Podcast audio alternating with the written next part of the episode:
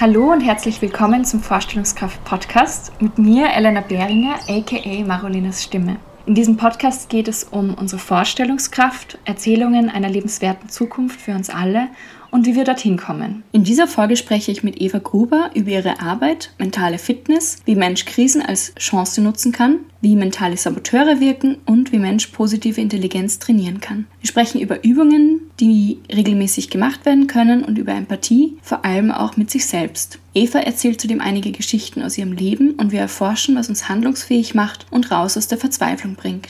Ich möchte für diese Folge auch eine Triggerwarnung aussprechen, da wir zu Beginn des Gesprächs auch kurz über Depressionen und Essstörungen sprechen. Wenn du dich also gerade nicht bereit fühlst, dich mit diesen Themen auseinanderzusetzen, dann überspringe entweder den Anfang oder hör dir gerne eine andere Folge an. Ja, und jetzt wünsche ich euch ganz viel Freude und Inspiration mit diesem Gespräch mit Eva Gruber. Ja, hallo Eva, ich freue mich sehr, dass du da bist und dass wir heute miteinander sprechen. Möchtest du dich gerne einmal vorstellen für alle? Ja, hallo. Es ist hier, es ist morgen und die Sonne scheint an meinem Balkon. Und es freut mich, dass wir heute reden. Ich bin Eva, Eva Gruber. Ich bin Coach für Gewohnheiten und mentale Fitness.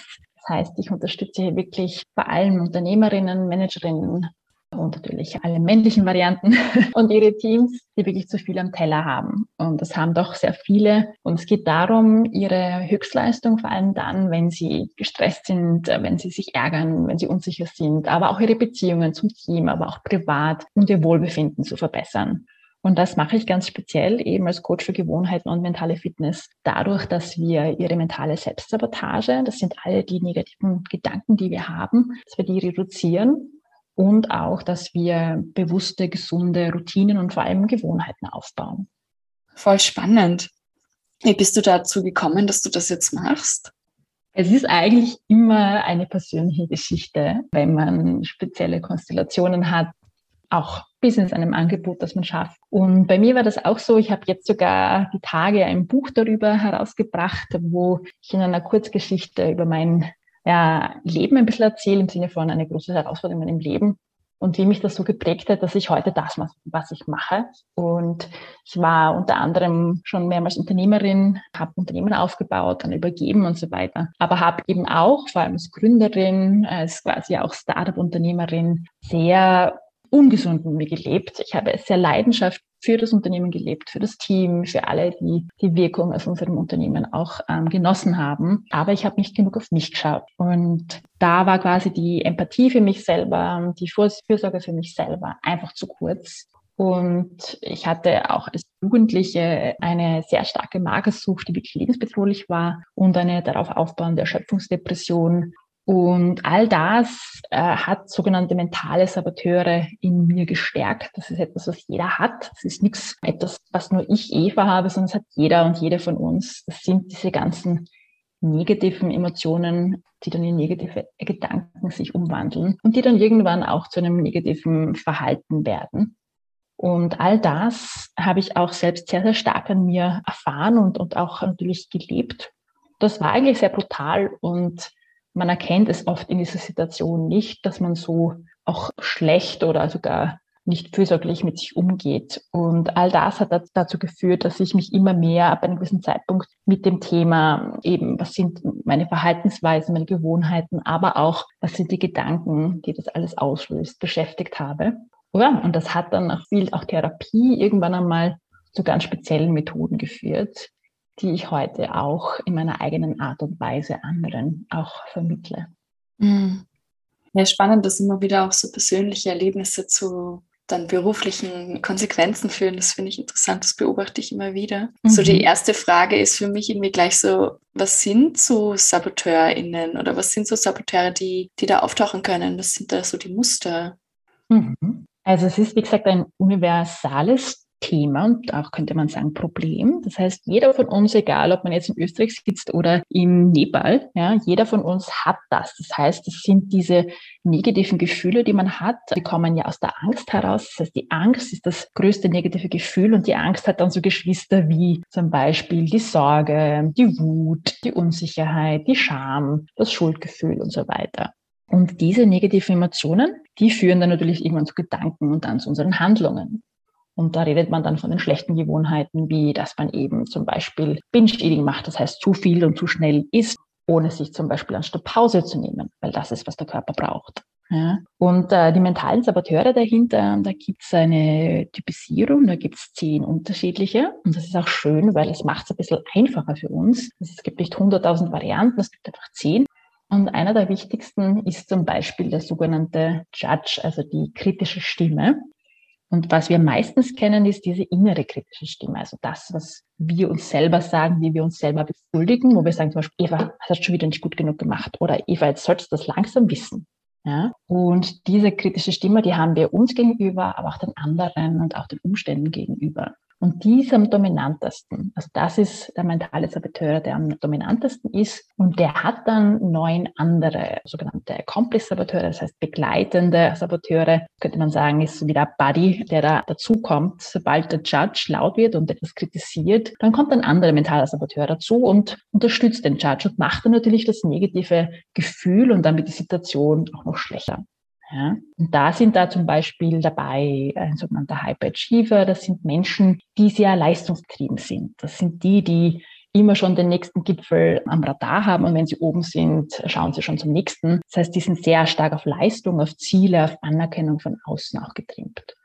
Dann gibt es zum Beispiel einen sogenannten Hyper-Rational. Das ist eine Person, die ganz, ganz stark auf die Fakten ausgeht, die ganz, ganz stark argumentieren will. Und wenn das nicht klar argumentierbar ist, dann kann man daran nicht glauben und festhalten. Das ist auch eine Person, die es oft sehr schwer hat, mit den eigenen Emotionen in Kontakt zu treten und damit auch mit den anderen Menschen, sei es das Team, sei es die Familie, besser in Beziehung zu gehen. Das heißt, auch da leidet es an guten Gesprächen, an Vertrauen und damit auch an guten, guten Ergebnissen. Und dann gibt es noch sieben andere, zum Beispiel das Victim, wo man sich als Opfer fühlt, dann zum Beispiel äh, der, der Restless, äh, wo man sehr rastlos durchs Leben hetzt und quasi so immer schon das nächste will, bevor man das erste überhaupt abgeschlossen hat. Also wo man sich auch sehr schwer tut, Nein zu sagen. Dann gibt es den Pleaser, das ist eine Person, die ganz, ganz stark die anderen zuerst stellt. Und dann gibt es noch viele mehr. Und alle sie haben sogenannte ich sage es immer dazu, so Lügen eigentlich. Das heißt, sie rechtfertigen sich dir gegenüber, indem sie dir sagen, ich bin gut für dich. Ja? Mhm. Du brauchst mich. Und äh, man hat das schon von klein auf aufgebaut. Das passiert, wenn und etwas passiert als Kind schon und als junger Mensch, was sich nicht so gut anfühlt. Also wenn diese negativen Emotionen, wie gesagt, alles rund um die Angst, wenn das zutrifft, dann bauen sich die auf und rechtfertigen, ich bin hier, weil ich helfe dir. Zum Beispiel, wenn wenn du das Gefühl hast, so ich bekomme keine Aufmerksamkeit als Kind, dann entwickeln viele Kinder den Hyperachiever in sich. Das heißt, sie versuchen sehr viel Leistung in der Schule, im Sport zu erbringen, um endlich zumindest ein bisschen Zeit, Aufmerksamkeit von den Eltern zu bekommen, wenn die sehr viel beschäftigt sind. Ja? Und das trägt sich weiter im persönlichen Erwachsenenleben und strebt nach immer größeren Karrieren, ist nie mit zufrieden, lässt quasi nie los und hetzt eigentlich ziemlich durchs Leben. Mhm. Hm, da äh, ja, sehe ich Sachen in mir gleich wieder. Absolut, jeder, jeder und jede. Ich auch. Ja.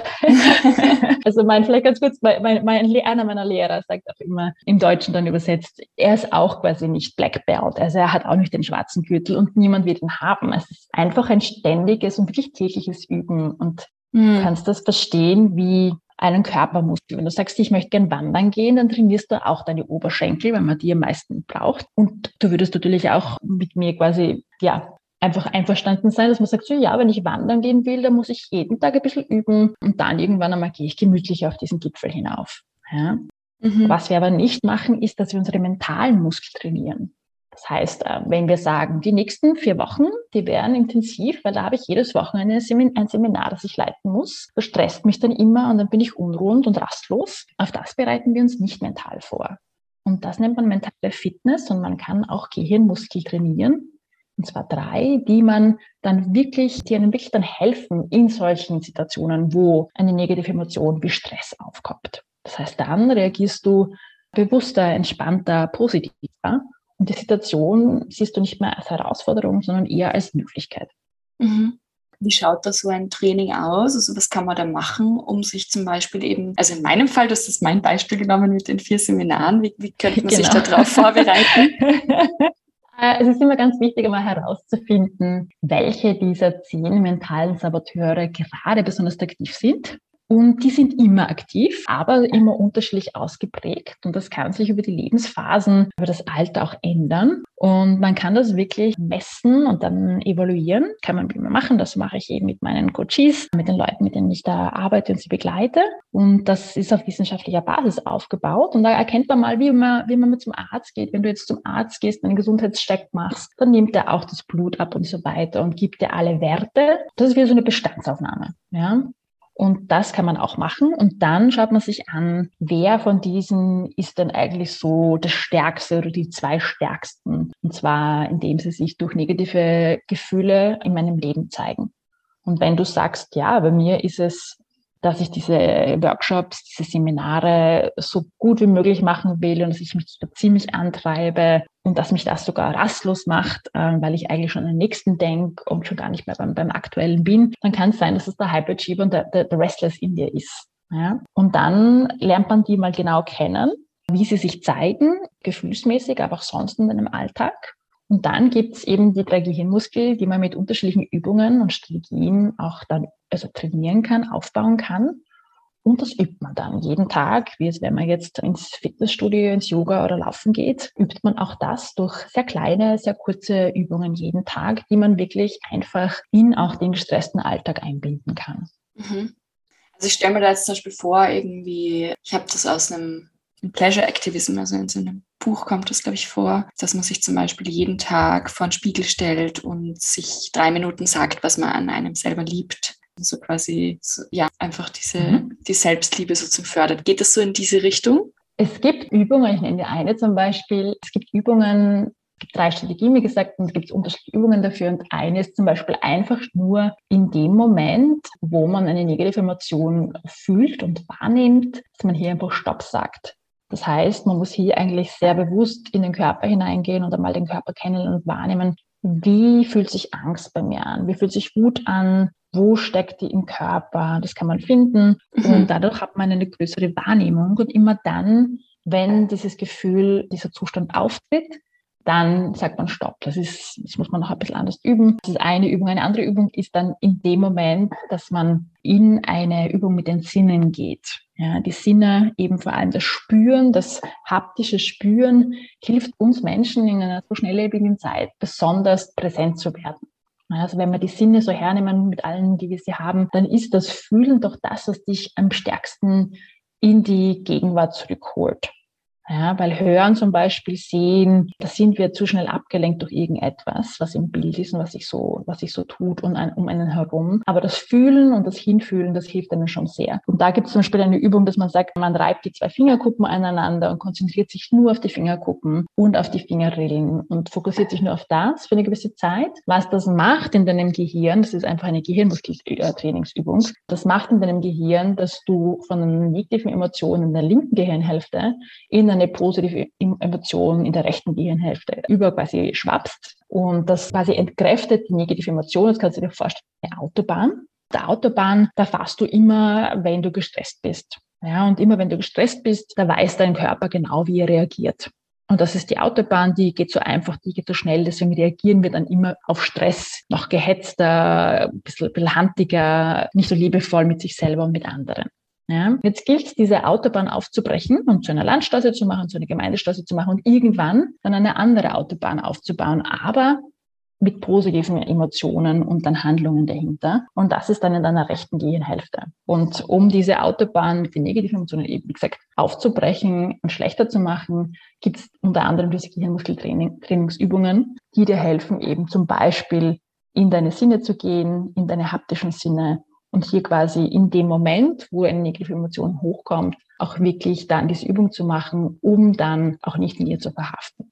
Mhm. Und sozusagen, also ich habe zum Beispiel auch mal ein Buch gelesen, wo es darum ging, dass eigentlich Emotionen nicht negativ sind, sondern uns immer irgendwas zeigen. Also sozusagen mhm. irgendwie auf was aufmerksam machen. Schließt sich das mit dem Konzept aus oder ist das was, was Nein, du da auch irgendwie überhaupt nicht. Ja, also ich, ich habe auch sehr lange diese Themen studiert. Ich habe auch meine Ausbildungen weltweit gemacht auf Stanford, wo ich immer noch quasi mich jede Woche weiterbilde mit meinem Team auf Stanford. Und eines, was ich hier auch gelernt habe von meinem Professor, und er ist einer der größten Forscher im Bereich Gewohnheiten vor allem, dass eben unsere Gewohnheiten natürlich auf unseren Emotionen aufbauen. Das heißt, wenn du dich jetzt gestresst fühlst wegen den Workshops, den Seminaren, dann reagierst du auf diesen Stress durch zum Beispiel eine Gewohnheit. Ja, mhm. die Gewohnheit ist hoffentlich gut, aber meistens ist sie eher schlecht, weil die schlechten so leicht von sich gehen. Und wichtig ist einfach, dass man sieht, Gewohnheiten bauen auf Emotionen auf. Alles an unserem Verhalten baut auf Emotionen auf. Und Emotionen sind sowohl positive als negative. Die positiven kommen aus dem Bereich der Liebe, kann man sagen. Da ist dabei das Thema der Empathie, der Neugier, der Einsichtnahme, also der Offenheit, dass ich kreativ werde und auf das zugehe, dass ich innoviere und so weiter. Und wenn ich auf der negativen Seite der Emotionen bin, dann ist alles rund um die Angst aufgebaut. Wie gesagt, die Unsicherheit, die Wut, einfach auch die Scham, das Schuldgefühl und so weiter. Ja? Und beides hat seine Berechtigung also auch ganz, ganz wichtig ist auch die Frage zum Beispiel, ist Schmerz etwas Schlechtes? Mhm. Was meinst du dazu, Elena?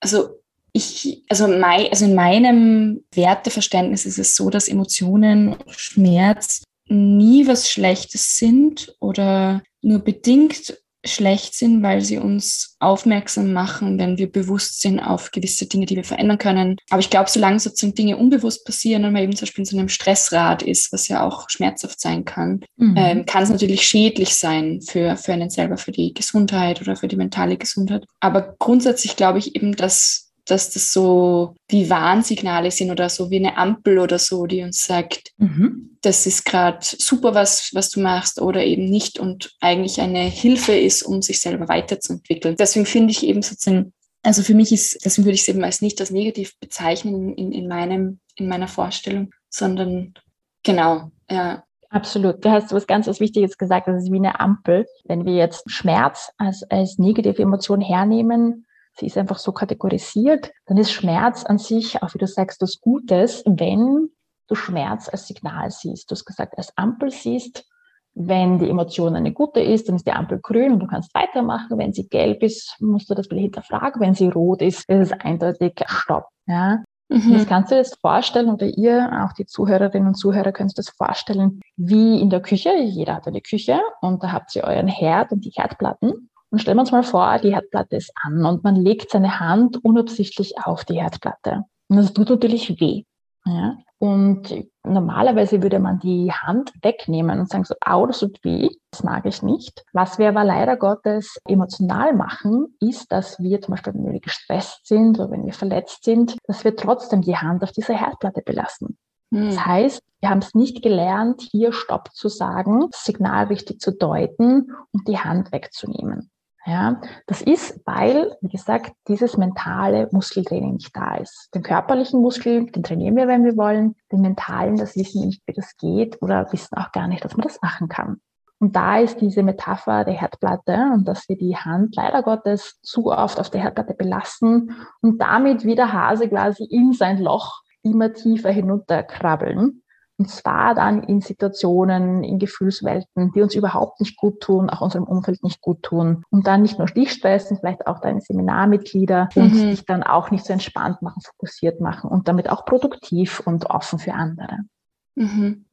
Ja, das ist ein gutes Bild, da kann ich viel damit anfangen, so mit dieser Herdplatte. Das stimmt. Also ich habe yeah. das Gefühl, dass äh, physische Gesundheit ist sehr, sehr weit anerkannt, dass man da sofort zum Arzt geht oder zumindest irgendwie Schmerztabletten nimmt oder irgendwas dagegen mhm. macht. Aber wenn es sozusagen um unsere mentale Gesundheit, unsere emotionale Gesundheit geht, dann ist das sehr stigmatisiert, habe ich das Gefühl immer noch und äh, ja. gehört dringend geändert. Ja. Ich habe irgendwie noch so eine so eine andere Frage, die so ein bisschen vielleicht eine, ein Level höher geht, weil ich habe das Gefühl, das letzte Jahr oder auch so durch die Klimakrise ist halt auch so, oder auch in Kriegssituationen ist es ja doch so, dass auch so ein kollektives Trauma entsteht oder so ein kollektiver Stress, der sich ja auch auf die Individuen recht auswirkt.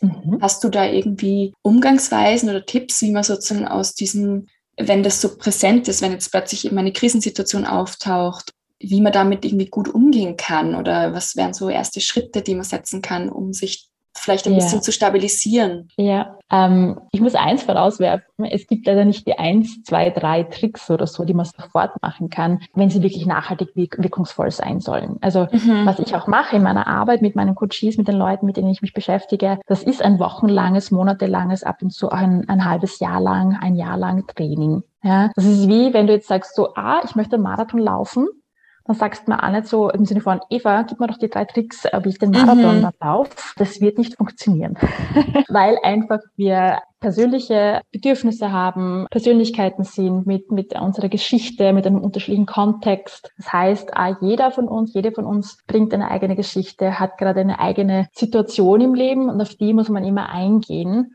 Und dann kann man sich anschauen, wie gesagt, noch einmal, wer sind denn die gerade die mentalen Saboteure und wie kann ich hier anpacken? Vielleicht erzähle ich mal ganz grob nur, was sind so Strategien, die man machen kann. Man kann zum einen einfach nur mal erkennen, dass es die gibt. Und das ist schon der erste Schritt. Wenn man sie erkennt, dann macht man sie schon ein bisschen schwächer. Ja, da gibt es eigene Übungen, wie man damit ihnen umgeht, weil wenn ich etwas erkenne, was nicht gut läuft und das dann auch nicht bewerte, aber einfach mal anerkenne, dann schwächt das sogar äh, die Kredibilität des Ganzen. Wenn du sagst, ah, lieber, lieber Hyperachiever, ich sehe dich, äh, danke, dass du da warst, aber, aber jetzt passt schon wieder, dann nimmst du dem quasi die Energie und die Aufmerksamkeit, die du ihm sonst schenkst. Ja, das heißt, du gehst nicht mehr runter wie der Hase in sein Loch. Ja? Die zweite Strategie, die du machen kannst, ist, wie gesagt, ganz einfach mentale Muskel zu trainieren durch Übungen, vor allem mit den Sinnen. Das sind so ganz kurze Übungen, die auch über Wochen geübt werden, damit du dann, wenn du dich gestresst fühlst, wenn du dich ärgerst, wenn du ängstlich bist, in dem Moment nicht mehr wie üblich reagierst, sondern eben positiver. Ja. Und die dritte und sehr spannende auch Variante oder der Weg, den du gehen kannst, sind dann sogenannte Fähigkeiten des Sage. Ähm, das erkläre ich gleich, wie du trainieren kannst. Das Sage, im Deutschen würde man vielleicht sagen, so die Essenz, die Klarheit, die Weisheit in dir, die dir einfach immer den klaren Kopf gibt, die dir hilft, klarere Entscheidungen zu treffen. Und das ist eine Fähigkeit, die du eigentlich von klein auf hast, die dann aber sehr übertüncht wurde von den mentalen Saboteuren, weil die einfach lauter geworden sind. Das heißt, an sich hat der Mensch ein sehr gutes Gefühl zu sich selber, ein gutes Verständnis damit und kann an sich gut beurteilen, was ist gut für mich, was nicht so gut für mich, wie möchte ich mich deswegen entscheiden. Aber diese mentalen Saboteure, wie gesagt, die werden immer stärker und lauter und äh, haben eine Präsenz auch mit ihren sozusagen ihren Lügen, die sie dir erzählen, weil sie sich rechtfertigen wollen. Und hier bei diesen auch fünf insgesamt Fähigkeiten des Sage, also dieser Klarheit, dieser Essenz und so weiter. Da gibt es Ansätze, je nachdem, welcher mentale Saboteur bei dir zutrifft, welcher gerade sehr dominant ist, kann man einer oder sogar alle fünf dieser Fähigkeiten anwenden, um dann eben positiver zu reagieren oder sogar ganz positiv zu reagieren. Und wenn du magst, erzähle ich dir ganz schnell, wer sie sind, diese fünf. Mhm, gern. Das ist einfach, das erste ist wirklich unsere Empathie. Also wenn wir die Fähigkeit der Empathie wirklich stärken würden, dann wäre, glaube ich, der Menschheit, der Gesellschaft, jedem Einzelnen von uns sehr, sehr viel geholfen. Weil einfach Empathie sehr schwach ist in unserer aktuellen Gesellschaft, die sehr schnelllebig ist, die sehr getrieben ist. Und Empathie vor allem für uns selber. Also was viele von uns haben, ist am ersten, am ersten noch Empathie für andere. Vor allem Menschen, die Pleaser sind, die sagen, ich möchte immer, dass den anderen gut geht, ich bin nicht so wichtig. Menschen, die Hyperachiever sind, äh, haben nicht so viel Empathie zum Beispiel. Oder Menschen, die sehr bewertend sind, sich oder anderen gegenüber, der sogenannte Judge, haben auch keine starke Empathie, vor allem sich, aber auch anderen gegenüber. Und hier ist es wirklich wichtig, vor allem die Empathie sich selbst gegenüber zu stärken. Also die eigene Fürsorge, dass es mir gut geht, dass ich mir Zeit nehme und Raum gebe. Mhm. Ja? Und die zweite Fähigkeit, die spannend ist, ist einfach wirklich dann in den sogenannten Explore-Modus zu gehen, also wirklich hier neugierig zu werden und zu entdecken, was ist diese Situation, was, was tut sich hier. Einfach wirklich wie in einem Bild zu erkennen, was gibt's hier für Farben, was gibt's hier für Gestalten und so weiter. Und hier wirklich neugierig zu werden, um ein besseres Verständnis zu haben. Und die dritte Fähigkeit ist dann wirklich auch zu innovieren, zu sagen, okay, wenn das jetzt so ist, wie kann ich es neu angehen? Da gibt es sehr schöne, auch gruppendynamische Übungen, wie man sehr schnell und sehr lustig auch hier in äh, das Entdecken von neuen Ansätzen geht. Es ist jetzt nichts schwer, das muss man sich vorstellen. Es ist nicht unbedingt immer so brainy und so weiter. Das heißt, es mhm. zieht einen nicht rund. Das ist eher sehr dynamisch und lustig. Und das ist auch das Wichtige bei mentaler Fitness. Das ist ein tabuisiertes Thema, mentale Gesundheit, Mental Health. Und wir brauchen einfach hier einen neuen Zugang, eine neue Sprache, die wir da verwenden können, um es auch leichter zu machen. Ja, und das Innovieren hier hat sehr schöne auch Ansätze, um eben gemeinsam oder für sich neue Ansätze zu finden. Und dann geht es eigentlich darum, noch zwei andere Fähigkeiten zu üben. Das eine ist noch zu navigieren. Das heißt jetzt wirklich, wenn es längere Phasen vor dir gibt, dann sagst du, okay, das nächste Semester, das nächste ganze Studienjahr, das nächste Jahr in meinem Unternehmen, das nächste Jahr als Familie, das ist von sehr viel Veränderung geprägt. Da weiß man natürlich nicht immer, wie es ausgeht. Und das macht uns oft unrund. Ja, das heißt, keiner hat die Weisheit mit dem Löffel gefressen, keiner weiß, was am Ende wirklich passiert. Und da kann man dann eigentlich nur durchnavigieren. Und wichtig ist es hier, sich schon in die Zukunft zu versetzen, zu schauen, rückblickend, was würde ich heute eigentlich tun? Und das sind sehr schöne Übungen auch dabei, wie man sich quasi heute schon abholen kann und selbst inspirieren kann. Und die letzte und auch wichtige Fähigkeit ist einfach aktiv zu werden. Das heißt, klassisches Beispiel, wenn es bei uns in der Küche brennt, also bei mir ist heute in der Früh mein Porridge ange angebrannt. ich habe einfach wirklich vergessen, ich bin einfach weggegangen, habe die Wäsche gemacht und auf einmal denke ich mir, hm, der Nachbar hat den Kaffee verbrennen lassen und kommt drauf, es ist in meiner Küche und es brutzelt unterhalb schon an. Es brannte nicht, aber ja. Das heißt, wenn es zum Beispiel in der Küche brennt, überlege ich mir nicht, ah, kann ich das jetzt neu und anders löschen, sondern ich werde einfach aktiv. Das heißt, die letzte Fähigkeit, aktiv zu werden, da geht es wirklich darum zu lernen, wie kann ich denn wirklich aktiv werden und mich nicht manipulieren lassen. Mhm. Eine kurze Unterbrechung von diesem Gespräch, um mich einerseits für eure bisherige Unterstützung in Form von Likes, Abos, Rezensionen und Bewertungen zu bedanken. Das bedeutet mir wirklich sehr viel und ich höre und sehe euch. Und ihr könnt diesen Podcast aber auch noch langfristig unterstützen und den Fortbestand sozusagen sichern, indem ihr auch einen finanziellen Beitrag da lasst. Und das könnt ihr auf www.buymeacoffee.com slash Marolenas Stimme tun und dort eben einen beliebigen Beitrag für den Podcast dalassen. Der Link dazu ist auch in den Show Notes. Dankeschön jetzt schon für eure Unterstützung und jetzt geht's weiter mit dem Gespräch. Das finde ich total spannend. Also so diese Punkte, die du jetzt angesprochen hast, habe ich das Gefühl, sind auch so ganz essentiell. Also gerade so dieses mit dem in die Zukunft denken, was mich eben auch bewegt hat, so diesen Podcast zu starten, so in der Intention irgendwie Wege zu finden oder mir vorzustellen, wo könnte es denn hingehen, damit man eben dann aktiv werden kann und nicht nur in diesem negativen Denken drin zu sein, so die, es wird immer alles schlimmer, mhm. die Welt geht unter, es ist alles ganz furchtbar, sondern sozusagen wirklich sich zu überlegen, wo möchte ich denn gern hin, wie möchte ich, dass mein Leben in einem Jahr, in fünf mhm. Jahren, in zehn Jahren ausschaut, wie möchte ich, dass die Welt ausschaut und dann den Kompass auch dorthin auszurichten und mhm. Mhm. Genau, also das resoniert gerade irgendwie sehr, sehr bei mir. Schön, schön. Ich, ich habe da auch aus meiner Erfahrung, ich bin jetzt 40 geworden heuer und ich hatte früher, wenn man Bewerbungsgespräche hatte und so, eine Frage, die ich wirklich nicht mochte, war, Eva Gruber, wie stellen Sie sich heute Ihr Leben in fünf Jahren vor? Und ich muss einfach sagen, ich habe einfach blank gelogen weil mhm. sich keiner das Leben in fünf Jahren wirklich vorstellen kann. Ja. Und ich bin sehr, sehr stark abgewichen von diesem, ich muss mein nächstes Jahr, meine nächsten fünf Jahre, meine nächsten zehn Jahre einfach planen. Ich bin ein Mensch geworden, der intuitiv ist das heißt jetzt nicht, dass ich springe von einem ins nächste. Ich bin total organisiert und ich glaube, das ist auch wichtig in unserer heutigen Zeit, dass wir uns organisieren. Es hat dann auch viel mit Routinen zu tun, die man selber gestaltet, damit man eben auch Dinge tut, die einem wichtig sind. Das fängt bei einer Morgenroutine an, das ist bei einer Abendroutine ganz wichtig, aber vor allem auch die Routinen, die man untertags hat, weil sonst wird es ziemlich messy und da geht es dann ziemlich ab, dass dir jemand anderer deine Zeit nimmt. Mhm. Und ich habe einfach mich losgelöst und das so begleite ich auch die Menschen, die ich begleiten darf, dass es gar nicht darum geht, jetzt dein Leben zu planen, sondern dass es darum geht, dass du im heutigen Moment jetzt erkennst, welches Wissen muss ich heute haben, damit ich zum Beispiel in einem Jahr das und das machen kann. Oder welche Fähigkeiten muss ich mir heute schon aneignen, damit ich in fünf Jahren das und das befähigen kann und, und, und machen kann und so mhm. weiter. Und das ist mehr so eine eine, eine, ein Versuch, die Menschen wieder zurückzuholen ins Heute und ins Jetzt, weil wir halt auch unseren Körper einladen müssen, uns wahrzunehmen, weil von dort kommt die Emotion, von dort quasi geht sie aus und wird sie größer. Und wenn wir das eben schon übertünchen durch zu viel Blick in die Zukunft, mhm. ist es ein eher ein bisschen eine gefährliche Sache ab und zu, dass wir uns hier nicht auf unser jetziges, ja, Verhalten und auch unsere, auf unsere Bedürfnisse konzentrieren, dass wir sehr, sehr stark abdriften und abgelenkt werden durch das, was wir irgendwann wollen. Mhm. Ja. Das Spannend. Also ich glaube, ich meine es auch gar nicht so sehr im, im Sinne von, ich plane das jetzt total, weil ich bin auch, ich lebe auch sehr intuitiv und bin immer,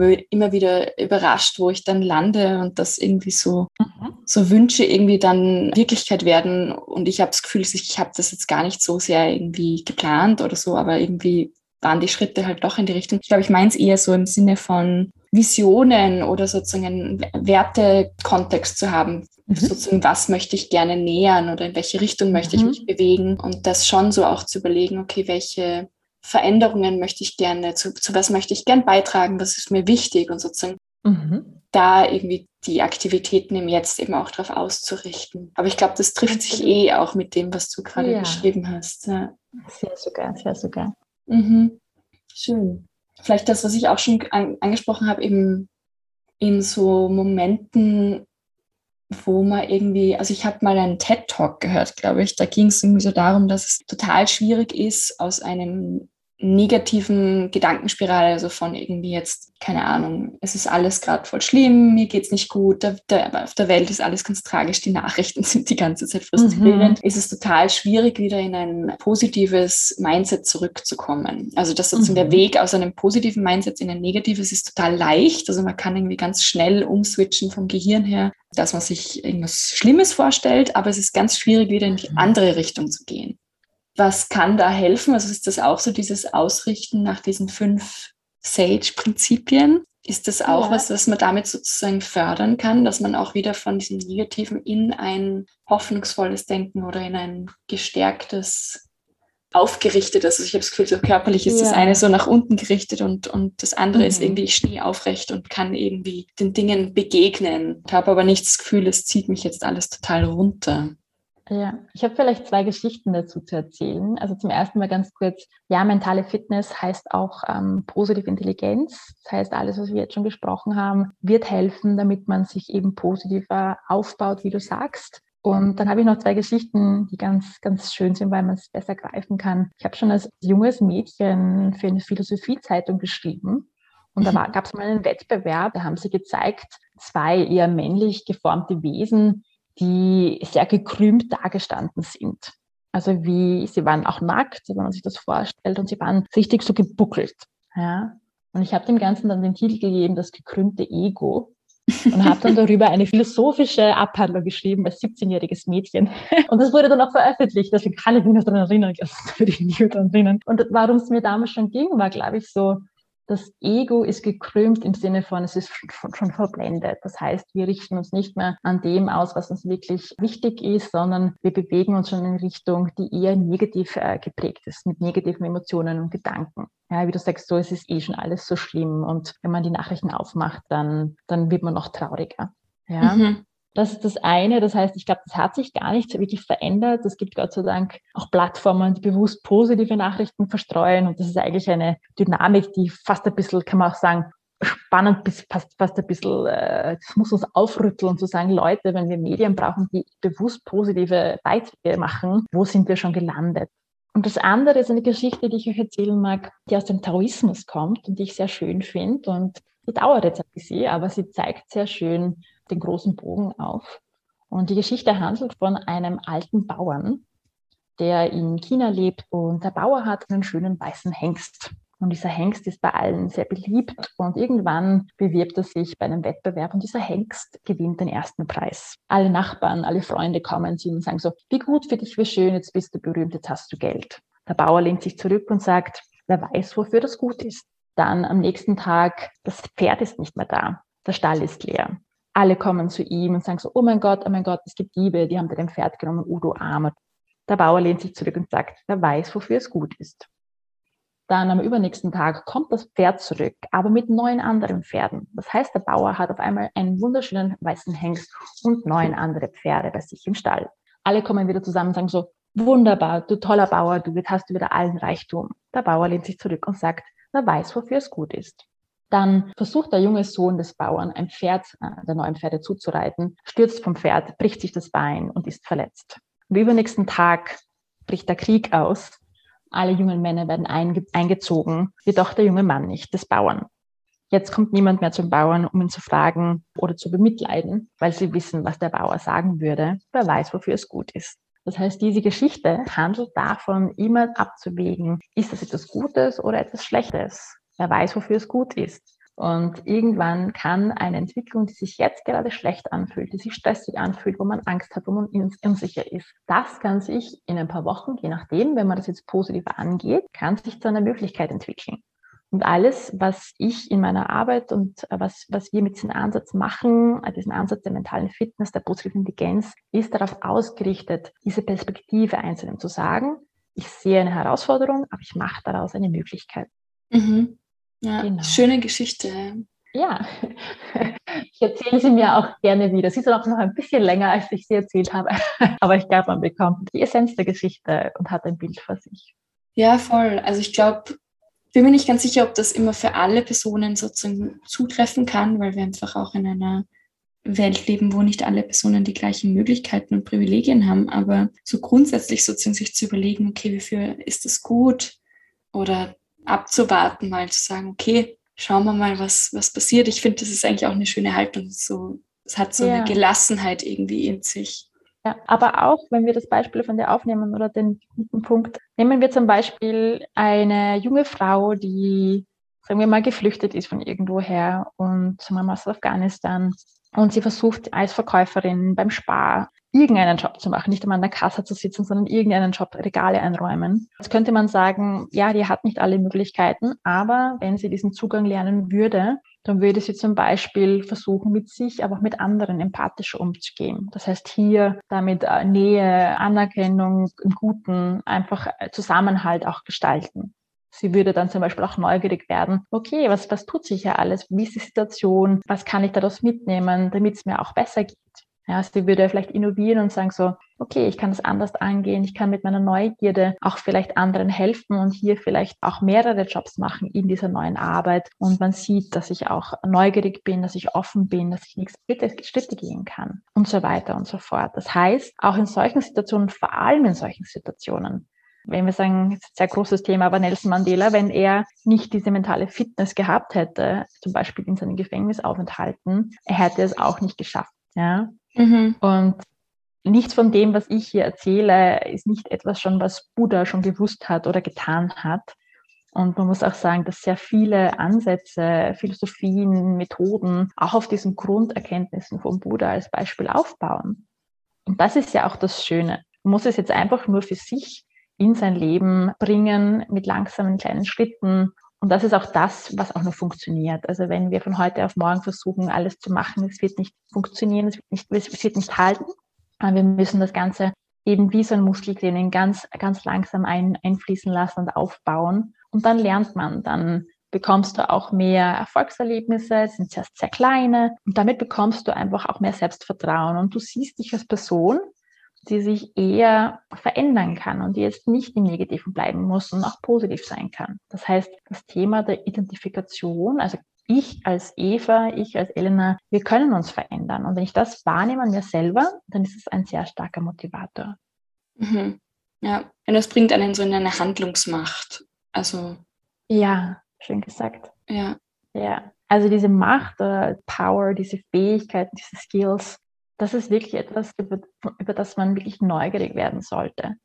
Und dann braucht es wirklich schon Geduld und, und auch das Versprechen an sich selber, dass man da jetzt hineingeht und dass man das übt, wie wenn man jetzt einen Marathon laufen will, dann geht man auch jeden Tag laufen, ja? Mhm. damit man das irgendwann hinbekommt.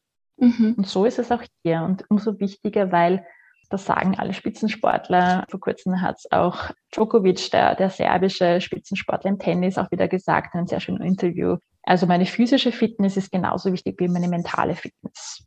Diese Aussage ist ganz stark und klar und es gibt ein wunderbares Interview von ihm, das ich auch auf LinkedIn geteilt habe, weil es so viel Klarheit schafft und so viel seiner mentalen Stärke zeigt.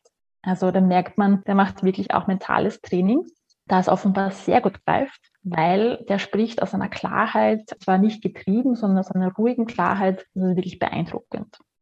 Mhm. Und das kann auch dann jeder von uns irgendwann sein, dass man diese Ruhe, diese Klarheit hat und dass wenn es wie bei mir heute in der Früh am Herd anbrennt, dann riecht es mal kurz und äh, ich nehme die Hand von der Herdplatte und ich merke, das war jetzt vielleicht nicht die beste Zugangsweise, aber auch da aus diesen Situationen geht man dann nicht verärgert hervor, sondern nimmt es als Möglichkeit und macht den nächsten Schritt.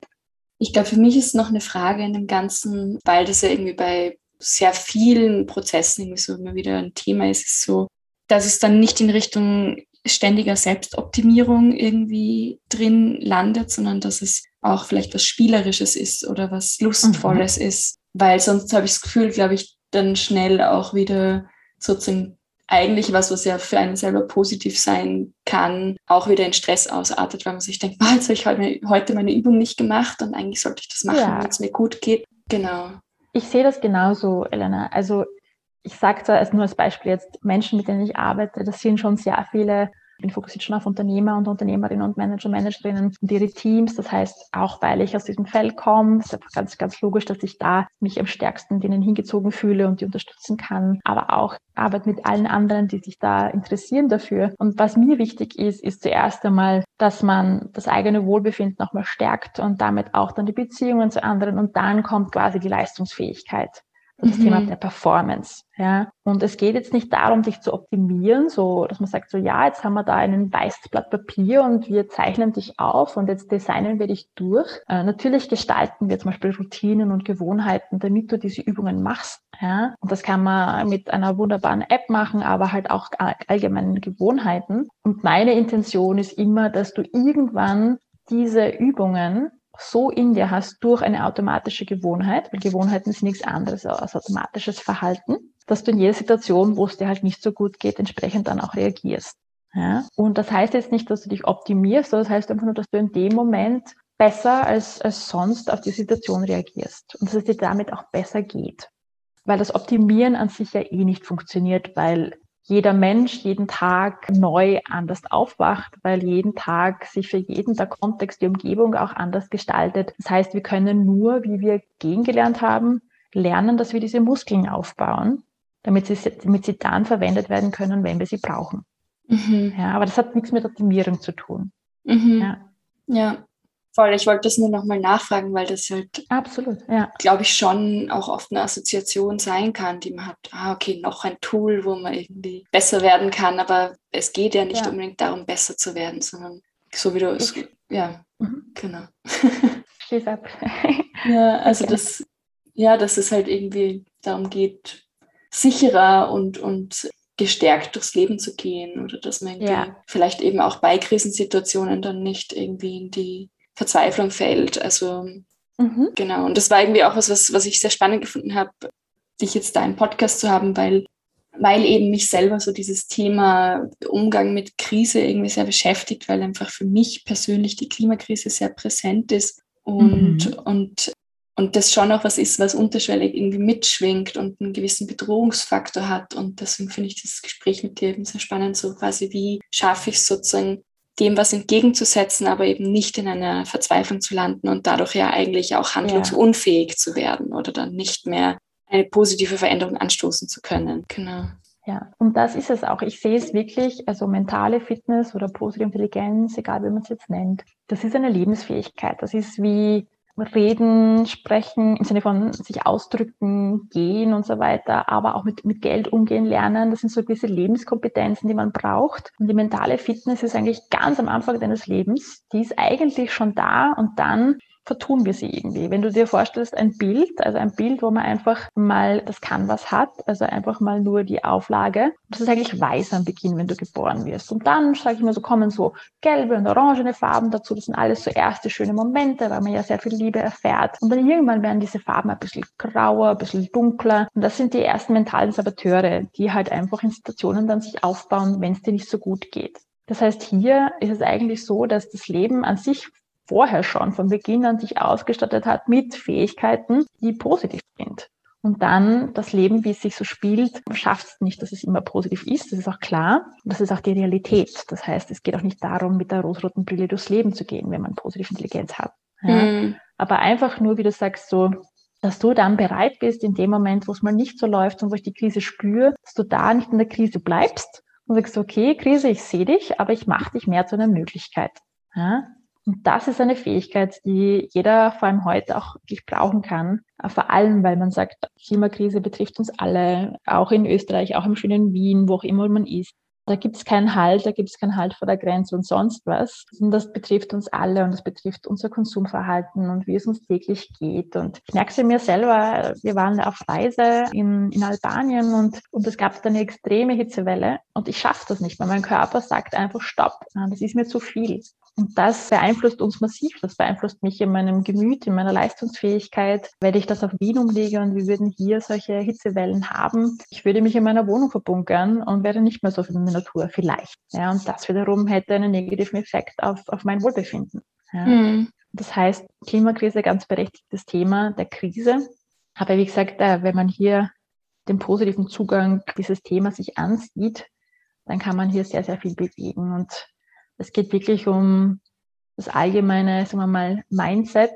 Und deswegen will ich auch ganz stark, dass man mentale Gesundheit als Thema nicht immer nur mit harter Depression und mit sonstigen mentalen auch Krankheiten äh, in Verbindung bringt, sondern ich will es eigentlich mehr in Richtung mentale Fitness, dass man sieht, so, ich muss noch nicht krank sein, um etwas zu tun. Ich kann genauso meine mentalen Muskeln, meine Gehirnmuskeln aufbauen, wie ich meine Rückenmuskeln aufbaue, wenn ich Kreuzweh habe im unteren Rücken. Mhm. Ja? Und ich will, dass es diese, diese Neugier schafft und diese Leichtigkeit bringt, dass man weiß, jeder hat alles, was es braucht. Du hast das Gehirn, du hast die Muskeln hier, die musst du wieder aufbauen. Und natürlich braucht es dann Unterstützung. Das, das verneine ich nicht. Das braucht hier wirklich professionelle Unterstützung, dass man weiß, wie geht denn das? Und wie mache ich das so einfach wie möglich, dass es funktioniert. Mhm. Ein spannender Punkt, den du jetzt angesprochen hast, weil das für mich auch noch eine Frage war, weil eben so, wie du sagst, ist vielleicht auch dann nicht das ist vielleicht was zusätzlich zu einer Therapie zum Beispiel, weil Therapie ja oft oder kann auch sozusagen vorbereitend gut sein, aber eher schon oft im Akutfall oder wenn eben eine Depression da ist oder irgendwelche anderen mentalen Themen. Mhm. Und dass das sozusagen mentale Fitness dann eine, eine, vorbeugende Funktion hat oder eine begleitende Funktion, aber das nicht sozusagen ersetzt.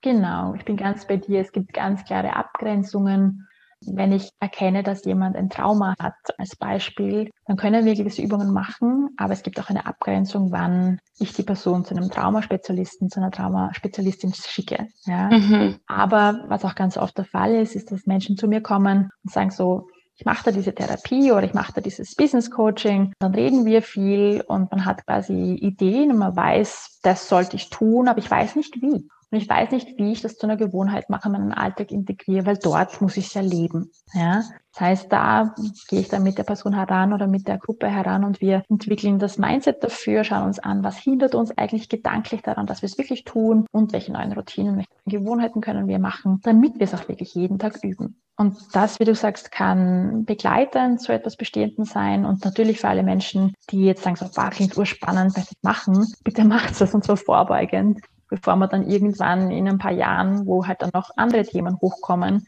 noch einmal gravierender auf dich aus, sich aus. Ja. Genau. Ja. Was arbeitet in dir?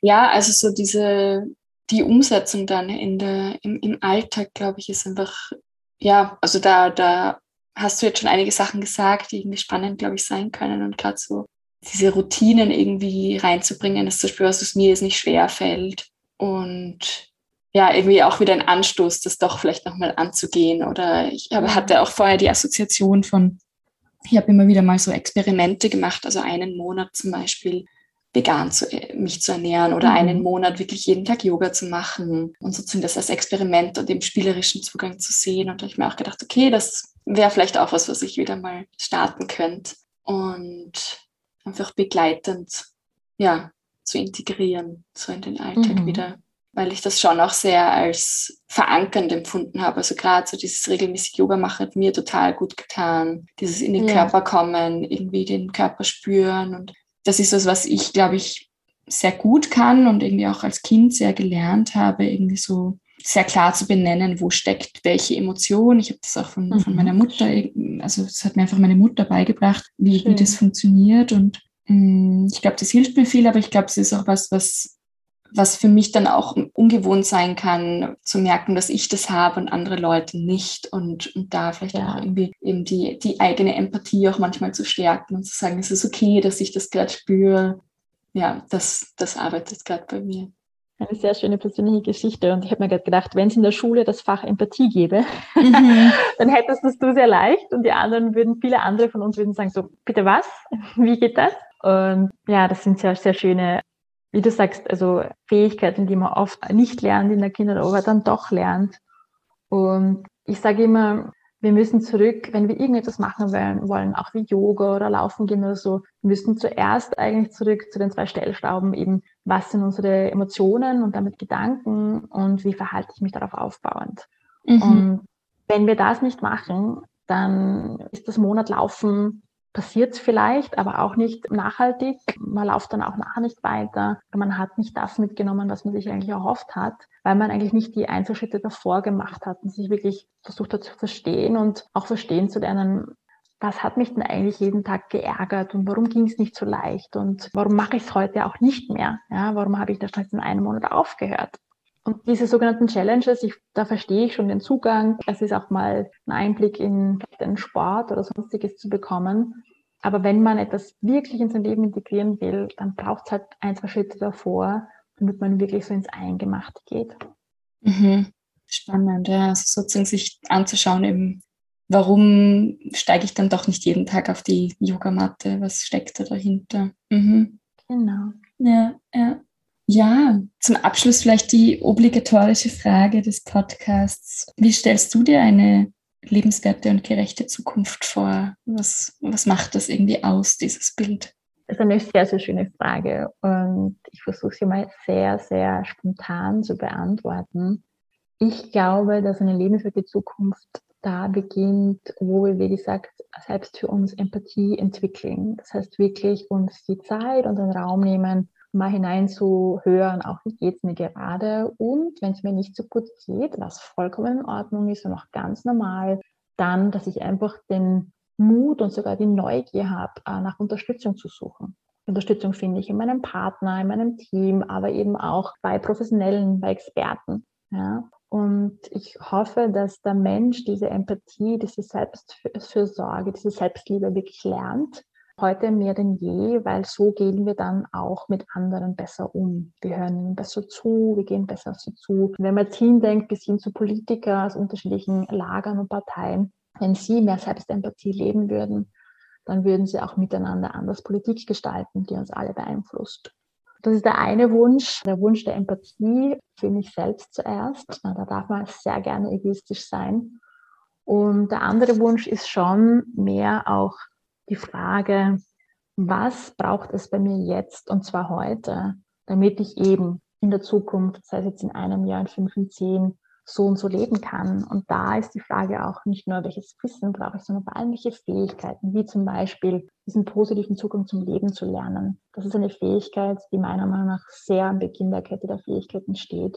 Und wenn ich das lerne, dann gehe ich mit mir, mit den anderen einfach viel bewusster und besser um und das macht das Leben und die Zukunft lebenswert.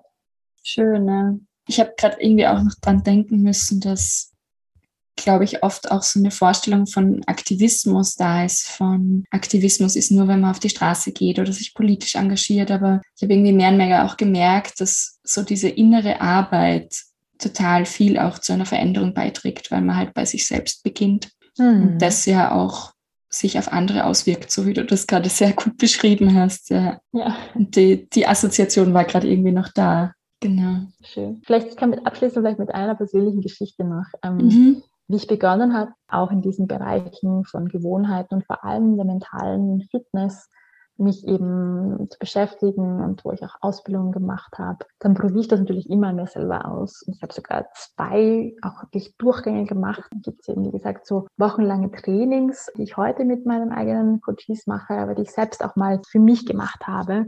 Und ich habe sogar zweimal gemacht, weil das so intensive Erfahrungen sind und diese Emotionen haben mich eigentlich durchgerüttelt, waren sehr zum Teil traurige Phasen, wo einfach sehr viel an die Oberfläche kam. Und das ist heute umso besser, weil ich eben heute mit mir selber, auch mit den anderen um mich herum viel besser umgehe, in Beziehung bin und damit liebe. Ja.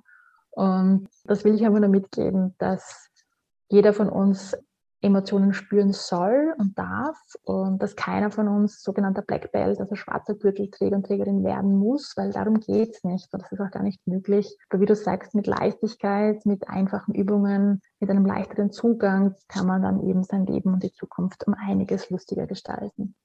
Mhm. Schön. Danke dir.